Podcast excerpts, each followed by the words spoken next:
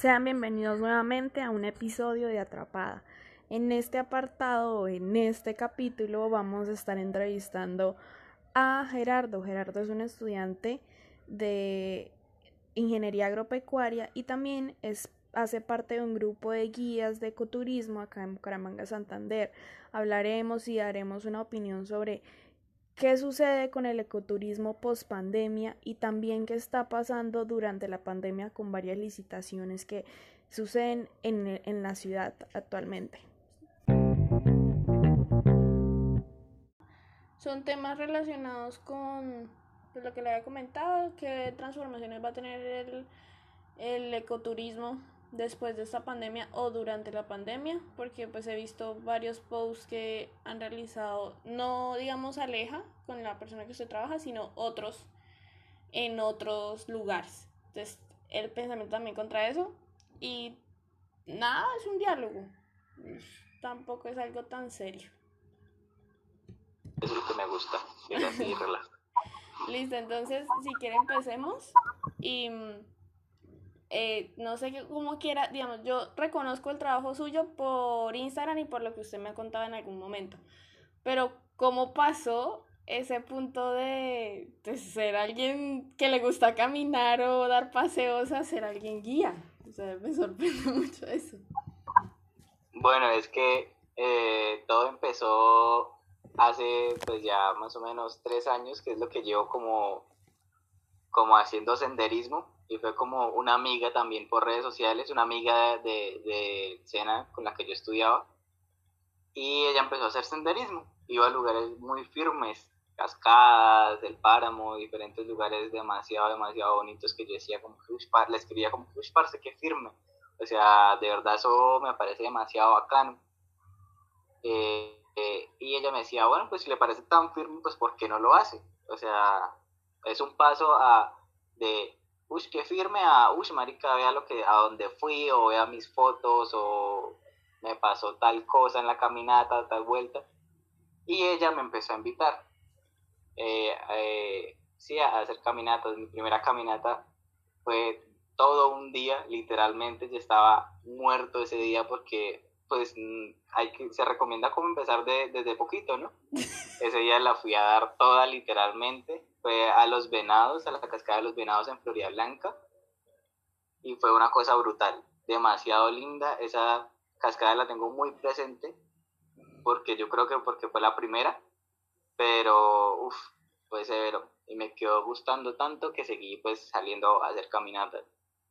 Eh, afortunadamente acá, digamos en, en Santander, o por lo menos en Florida Blanca, en el área metropolitana de Bucaramanga, hay lugares eh, muy cerca.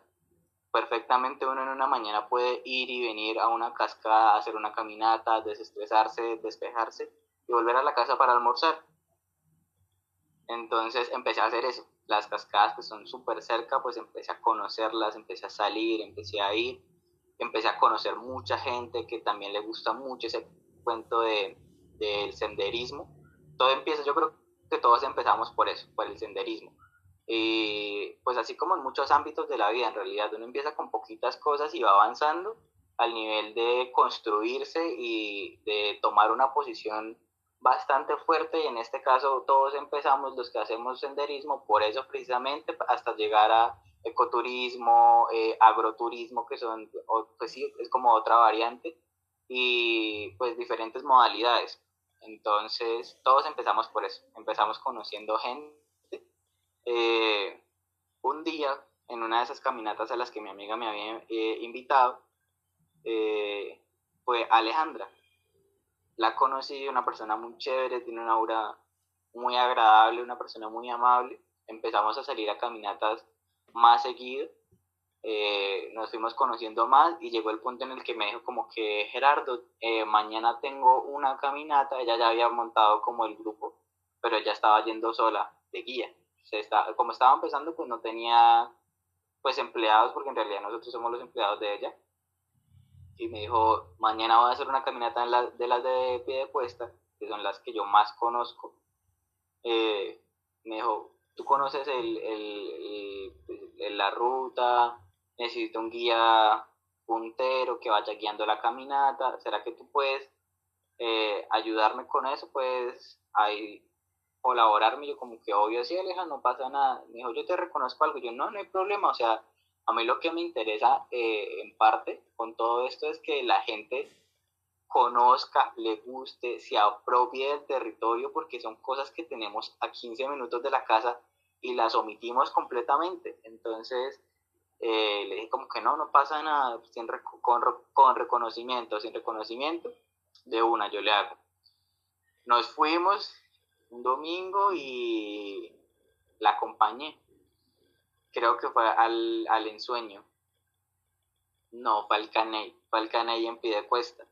Nos fuimos para allá, fue bastante gente y pues ese día ella obviamente me, me reconoció algo, pero pues para mí eso fue como que, uy, o sea, estoy haciendo algo que me gusta mucho, estoy cumpliendo de alguna manera el propósito de que la gente también conozca, eh, y más encima me están pagando, entonces dije, esto, es demasiado firme, ¿sí?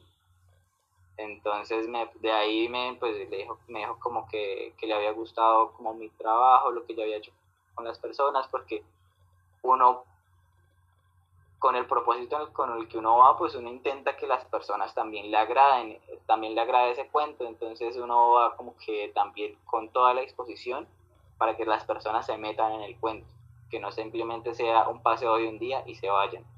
Entonces le gustó más o menos lo que yo había, cómo me había comportado y cómo había tratado a la gente y demás, y de ahí me siguió llamando tengo una caminata para tal lado, ¿será que su merced puede? ¿Tiene tiempo? Ta, ta, ta, ta, ta. Y así empecé, hasta que ya fue como que, bueno, Gerardo ya es un guía de, del grupo de caminatas.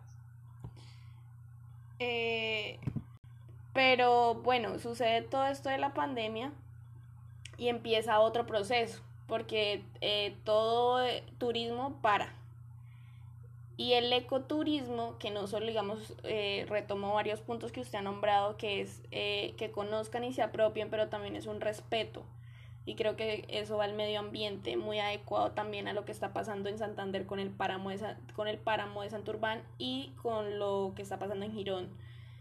Eh, pero para contextualizar, em, siento que son puntos muy importantes y creo que es un trabajo muy bueno, pero que ha cambiado porque este espacio ha dado para que las licitaciones se permitan y también este espacio ha dado para que la gente lo haga también a escondidas. Serían dos temas que quisiera como tomar en cuenta.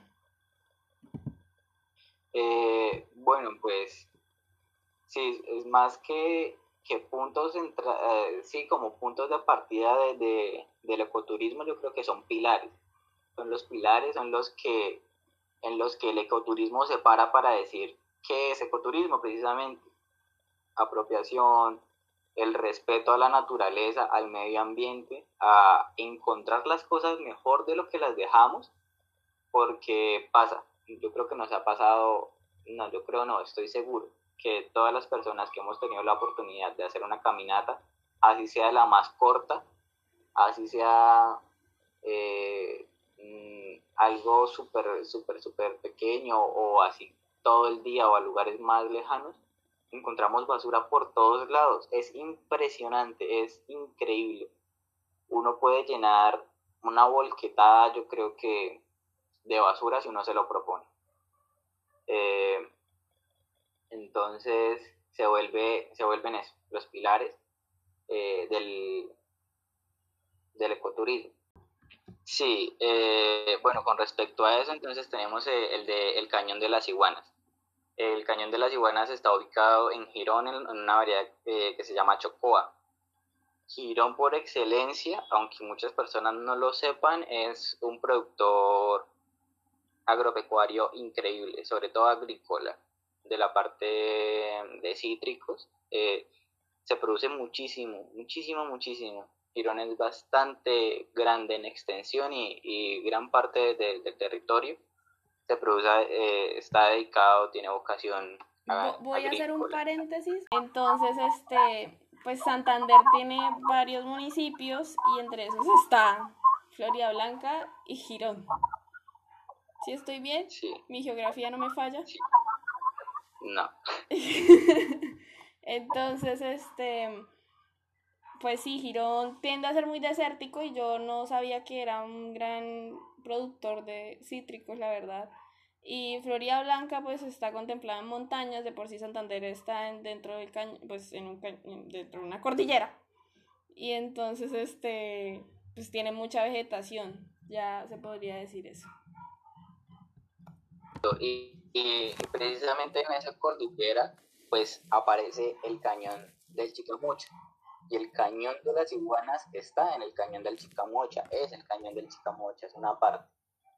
Eh, yo he ido algunas veces ya a ese lugar y no les miento cuando les digo que es uno de los lugares más bonitos que yo he podido ver en todo, en todos mis años que hago, que, sí que he hecho senderismo, porque ese lugar es inmenso. Hay cascada tras cascada tras cascada, tras pozo tras pozo tras pozo.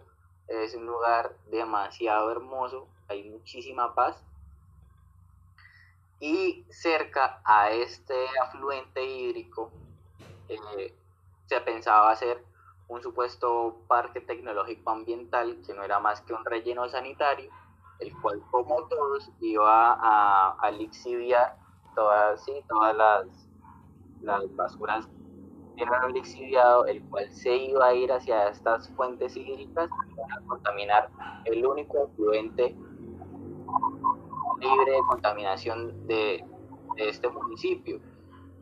Entonces, eh, no, no iba a significar solo la afectación de, del ecoturismo, sino de, la misma vida y el territorio de, de, de las personas que, que lo habitan iba a afectarlos eh, de una manera determinante, tal cual el páramo.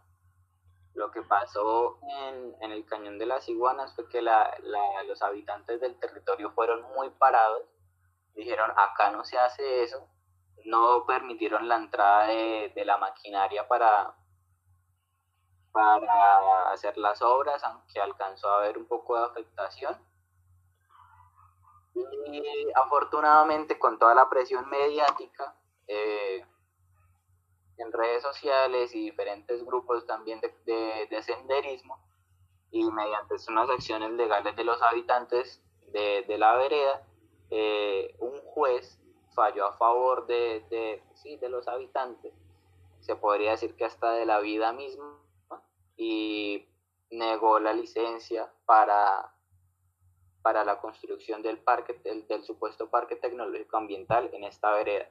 Sí. Allí ya no, allí se supone que no se puede hacer nada. Sí, una pregunta. Digamos, em, ¿qué, ¿qué pasa con respecto a que el ecoturismo está en pausa y siempre había como un movimiento de gente? Y ese, eh, esa, esa pausa no solo ha afectado yo creo que la parte del medio ambiente, sino también otros sectores en Colombia. Pero no, no peligran otros lugares, o sea, es decir, em, con, esta, con esta pausa, porque no se sabe hasta cuándo, porque ustedes tienen planes más adelante de hacer viajes, ¿no creen que, no les da miedo eh, que se afecten? O sea, que, que ya no existan cuando vuelvan. Totalmente, el temor está súper latente y fue precisamente, digamos, con el cañón de las iguanas a modo ejemplo, se empezó a mover las redes también en pro de eso, ¿no? Porque dijimos, o se dijo como que, aunque si hay una que otra persona está yendo a estos lugares, no se está yendo eh, como, como comúnmente se iba, y la afectación, ahí es cuando, cuando van y destruyen, cuando van y, socavan, cuando van y hacen lo que se les pega la gana hacer, eh, siempre obviamente con, con intenciones económicas por delante y es eso, el temor está latente, lo mismo que en Santurbán. Y en, en Santurbán es mucho más complejo y el problema es muchísimo más amplio, porque es un territorio mucho más grande. Eh, la pelea en Santurbán viene desde muchos años atrás.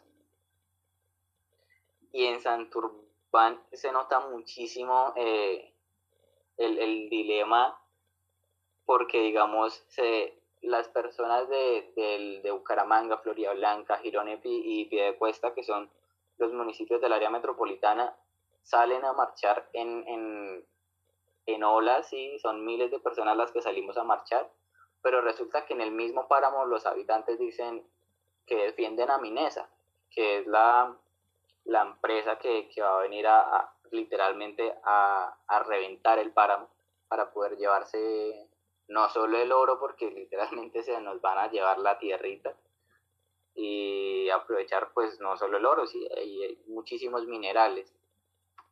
Eh, entonces, para nosotros, desde el ecoturismo, es un miedo impresionante porque es eso que su merced misma dijo. Puede que ahorita estamos en la casa todos encerrados, pero el día de mañana que podamos salir, ya no lo vamos a tener. O sea, es así, pum, no está, pum, no se nos permite la entrada no podemos, o sea, y es ahí cuando más eh, un tipo como de veeduría se podría hacer y se tendría que hacer para estar más pendientes ahora para poder tomar cierto tipo de acciones, porque independientemente que estemos en, una pandemia, pues lo hemos visto ya en algunas ocasiones en el país, la movilización social no se detiene. Y tendríamos que echar mano de eso para poder impedir cualquier, cualquier afectación al ecosistema. Claro, eh, aparte yo estaba nombrando en un inicio que yo he visto por Instagram personas que realizan estos eh, estas caminatas no tan de una manera tan profesional o tal vez tan ejecutada pero que las siguen o sea que las realizan tal vez con amigos etcétera pero invitan a gente en sus redes sociales y esas invitaciones no se han detenido. Bien o mal han continuado en esta pandemia y no sé qué, qué, qué, o sea, personalmente me parece irresponsable porque creo que el tiempo en donde estamos es algo de responsabilidad propia, no solo con uno, sino con los allegados y con externos. Pero en cuestiones de turismo no sé, digamos, esto qué imagen de, porque yo sé que la gente en pandemia ha estado bastante... Eh, estresada, lo único que quiere ya es salir de estas cuatro paredes y demás, y tal vez es una salida caminando, como lo sabemos, podemos ir en la mañana y regresar a mediodía, pero eso implica muchos riesgos. No sé con respecto, porque ustedes han detenido su, el proyecto que tienen, bueno, el trabajo que tienen. Sí, eh, eh, la verdad sí, ese también es un tema bastante controversial, porque digamos, nosotros mismos lo vimos, ¿sí? nosotros estábamos acostumbrados a salir cada 8, 15 días si se podía, nos íbamos. Eh, ya por diferentes cuestiones, pues una vez veces pausaba eh, las salidas. Pero nosotros lo mismo, nos sentimos atrapados, ¿sí? Estamos atrapados literalmente, pero vemos eso, que muchas personas eh, están empezando a salir y no lo hacen como debería hacerse. ¿Y por qué lo digo así? Porque para mí también es un tema de bastante responsabilidad justo en el momento en el que estamos, pero siento que vamos, tenemos que llegar al punto en el que tengamos que salir todo el mundo con las medidas de bioseguridad, necesarias para poder controlarlo. Ahorita en el punto en el que estamos, nadie debería estar en la calle. Pero pasa, y eso nos afecta a todos en general a todos los que trabajamos estamos metidos en este cuento, porque perfectamente pueden parar a, dos policías en el inicio del, del, camino y decir, aquí no sube nadie porque por la gente que se está yendo a caminatas o los grupos que se están formando eh, de esta manera, se está estallando más el, el, el tema de contagios.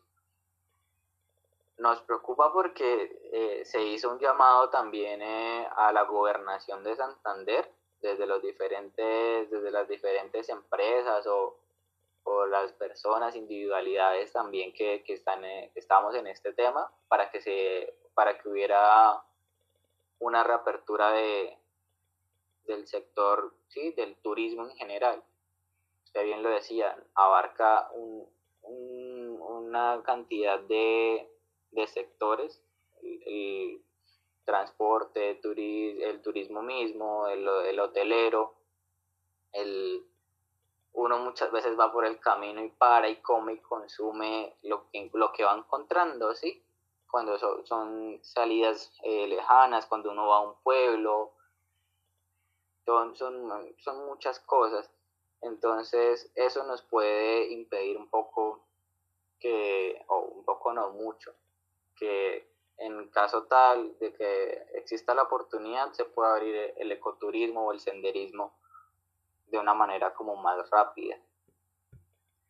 Me llega la idea que tal vez eh, sea importante reglamentar el ecoturismo, es decir, eh, nos, digamos, en estas circunstancias, como usted muy bien lo decía, pueden haber grupos, digamos, yo he visto en los posts y lo que usted me ha comentado, que los viajes que ustedes tienen a futuro son reglamentados con todo lo de bioseguridad, tanto el viaje como la misma caminata y la instancia. Pero estos grupos eh, no lo hacen y eso los perjudica eh, directamente a ustedes porque pierden una confianza eh, no solo en la persona que lo está recibiendo, comprando el paquete, sino también en la comunidad, en la parte de seguridad y de establecimientos administrativos. ¿Cómo hacen para regular esto? ¿O si debería regularse o no? Más que regulado, decir, pues como todo, pienso yo. Debería, aunque eh, digamos en, la solicitud que se le pasó a la gobernación, eh, se hace como eh, hincapié o, se especifica que, se están trabajando, digamos, en protocolos de bioseguridad para, para reiniciar el, el, el sector como tal.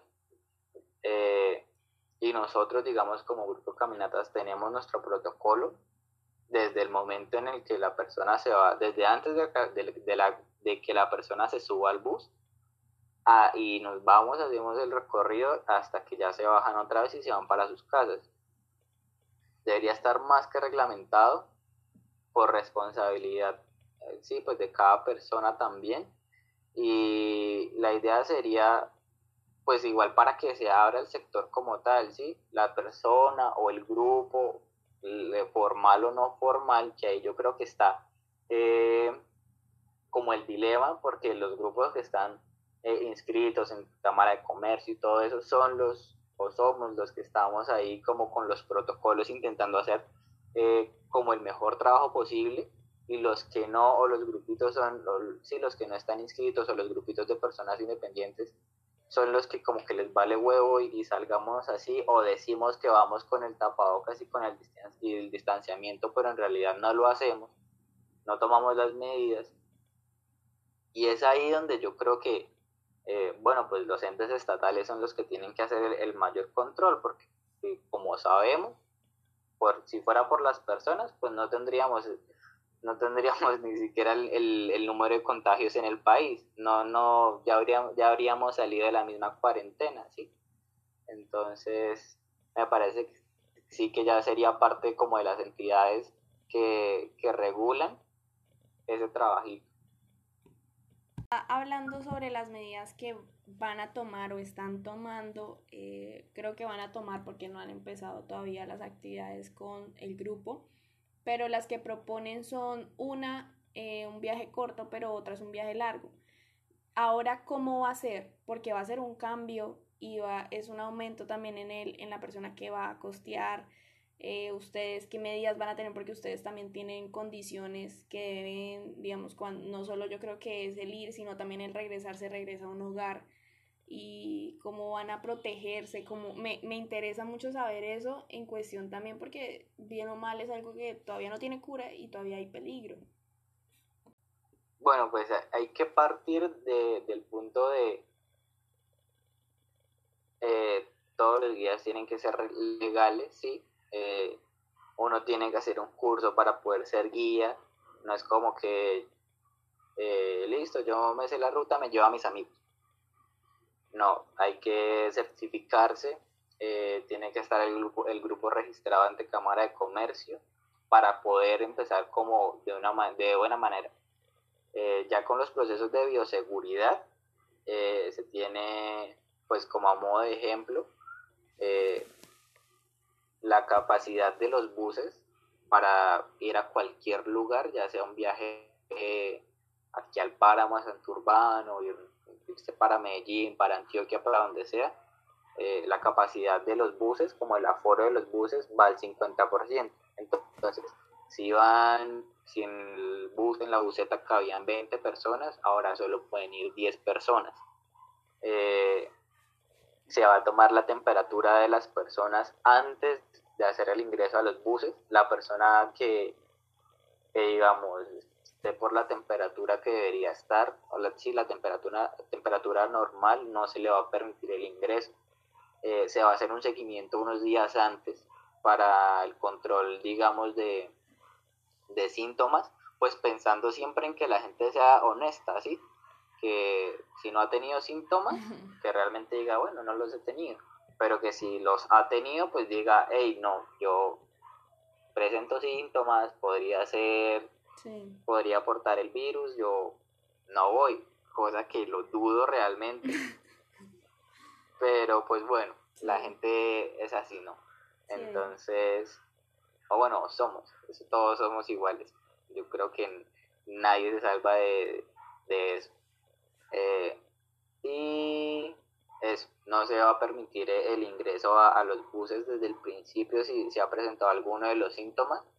Eh, digamos, en los alojamientos, eh, las camas están separadas, digamos, a un metro y medio, sí, las camas para que se mantenga el distanciamiento durante la caminata también va a ser obligatorio el uso del tapabocas, eh, el mismo distanciamiento, el uso de alcohol, gel antibacterial y demás, todo el tiempo. Lo mismo de venida. Ahora también eh, el grupo de caminatas, también en el, en el paquete, ¿sí? que, que tienen que pagar la persona, va incluido eh, un seguro de vida normal, un seguro, pues no es seguro de vida, en realidad es un seguro contra riesgos, contra todo riesgo, y un seguro contra COVID, en caso tal. Eh, es, básicamente eso, pues así como, como a grosso modo lo que se maneja o lo que se tiene planeado manejar, porque igual estamos sujetos a que si dicen, digamos, no se puede entrar a Antioquia o no se puede salir de Santander, hay que aplazar hasta donde se pueda. Yo creo que si no sería nada raro, mm. en el caso por lo menos de Santander. Y, y esperar, es esperar realmente, no podemos hacer mucho más que esperar para saber cómo nos comportamos como sociedad, para saber cómo, cómo también evoluciona esta parte de los contagios y, el manejo del virus, pues en el país en general. Eh, esperando también como la, la vacuna. Para los, ya los viajes que son más cortos, pues obviamente no va a haber temas de, de alojamiento ni nada de eso. Alcanzamos a ir perfectamente al páramo en un día. Digamos que se parte, digamos, a las 3 de la mañana, 4 de la mañana para estar en Bucaramanga nuevamente tipo 8 de la noche, pensaría yo pensando pues en cuestiones de tráfico y diferentes cuestiones. Ahora, pues es que se me hace bastante complejo, digamos, la parte de, de distanciamiento social, de llevar tapabocas, eso es muy difícil y aunque toca cumplirlo, es bastante complejo porque, digamos, hay personas que simplemente se sofocan caminando. Empiezan una caminata y cuando uno se da cuenta y estamos hablando de, de, una altura, digamos, el páramo es, alto, es una altura. es pesado. Sí. La vez que yo hice mi caminata, como, como la primera vez que fui ya en la parte de senderismo al páramo, medio duro, o sea, cuando recién llegamos y nos bajamos de la buceta fue como que ok, respire, adáptese, o sea, no es como que nos bajamos de la buceta y empezamos la caminata de una vez porque a todos nos cuesta adaptarnos a la altura, así a, la, a tomar bien el oxígeno, igual hay que hacer los calentamientos y demás, pero eso no es sencillo y el páramo aparte de la altura tiene condiciones climáticas que también son determinantes, corre muchísimo viento que también afecta bastante porque digamos la caminata que, yo hice, pues sí, obviamente en mi experiencia, estábamos subiendo una montaña y cuando íbamos subiendo por la montaña, pues el aire venía bajando y le pegaba a uno horrible en la cara y uno tenía que a veces detenerse para poder respirar bien, para calmarse, tomarse su tiempo, no hay afán, ¿sí? Ahora, una cosa es, y que digamos mucha gente también es a veces como un poco inestable, digamos, con su cuerpo o en el terreno, y es muy común en el senderismo ofrecer la mano para que la gente pueda caminar, para que no se vaya a caer, para que no se vaya a resbalar. Es muy común tomarse una foto con uno al lado abrazado o todos en el grupito, la foto. Todos ese tipo de cosas van a tener que cambiar determinantemente. Y son más que necesarias, no es capricho ni mucho menos. Es, son cosas que se van a tener que hacer sí o sí para poder hacer las cosas de la mejor manera. Entonces, la foto ya va a ser solos, eh, el ritmo también de la caminata también va a cambiar para que, digamos, ese tipo de personas eh, que no están, no tienen el físico, pues puedan llevar la caminata de la mejor manera. Eh, no todos los cuerpos son iguales, obviamente, entonces hay que tener también no solo las como las medidas de bioseguridad, sino que también la persona también esté segura, ¿sí? En, en, su físico, en su ser, no, no llegar a que se desmaye o algo así. hay que tener cuidado con eso. ¿Ahí van a hacer un filtro o, o, puede ir cualquiera? Yo creo que eh, como saben, eso sí yo creo que se puede hacer como se viene manejando. No, no se haría filtro realmente. No es como que si usted no me demuestra que tiene cinco años haciendo senderismo y haciendo deporte y que sale a trotar todas las mañanas, no puede ir. No. Igual lo que dije hace como un momento, las caminatas tienen que cambiar su ritmo. Igual todos somos conscientes de eso. Cuando uno ve que una persona está sofocada, uno no sigue caminando y la deja tirada. Ven, estás bien, descansa, no hay problema, respira, ya te sientes bien, listo, seguimos. Yo creo que esa dinámica se sigue manejando, porque no podemos vetar a las personas de que disfruten de, esos lugares, ¿sí? Eh, también iría un poco en, contravía de, lo que, del, discurso de que la gente se apropie, ¿sí? Que vaya, conozca, se apropie. Entonces el que no puede ir a, la caminata, entonces no se puede apropiar del territorio, porque una de las maneras de, la, de lo o sea, para que las personas se apropien, es yendo a conocer, sintiéndose parte, viendo las cosas, viendo el frailejón, viendo cómo el agua cae por los musgos, viendo el agua correr, escucharla sin ni siquiera verla. Son cosas que, que lo conectan a uno con los lugares y que uno dice, no, ni por el putas dejamos que estalle en el páramo.